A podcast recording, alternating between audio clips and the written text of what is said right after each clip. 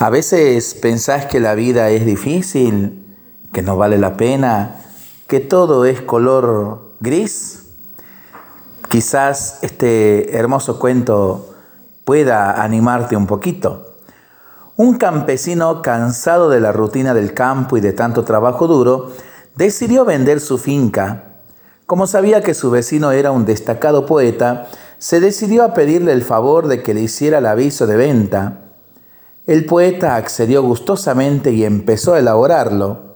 El cartel decía, Vendo un pedacito de cielo adornado con bellas flores y verdes árboles, hermosos prados y un cristalino río con el agua más pura que jamás haya visto.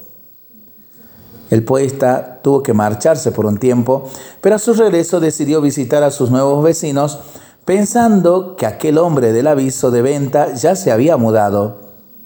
¿Cuál fue su sorpresa al encontrarse otra vez con el campesino trabajando en sus campos? El poeta le preguntó, amigo, ¿no se iba de la finca?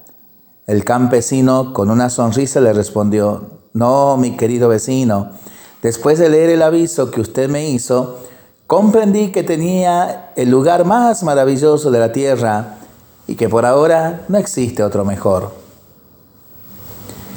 ¿Y qué enseñanza podemos tomar de este relato? Vos, querido amigo, querida amiga que estás este, escuchando este mensaje, no necesitas esperar a que venga un poeta para realizar un cartel que diga lo maravillosa que es tu vida. ¿O sí? Que aprendamos a ver mejor la vida con la ayuda de Dios. Para pensarlo y para rezarlo en familia y entre amigos, ¿no? En este día, mientras lo hacemos, pedimos al Señor su bendición por intercesión de San Roque, patrono de los enfermos y protector de los perritos. Le seguimos pidiendo por nuestras intenciones y nosotros responsablemente nos cuidamos y nos comprometemos a ser verdaderos instrumentos de paz. Que el Señor nos bendiga en el nombre del Padre, del Hijo y del Espíritu Santo. Amén.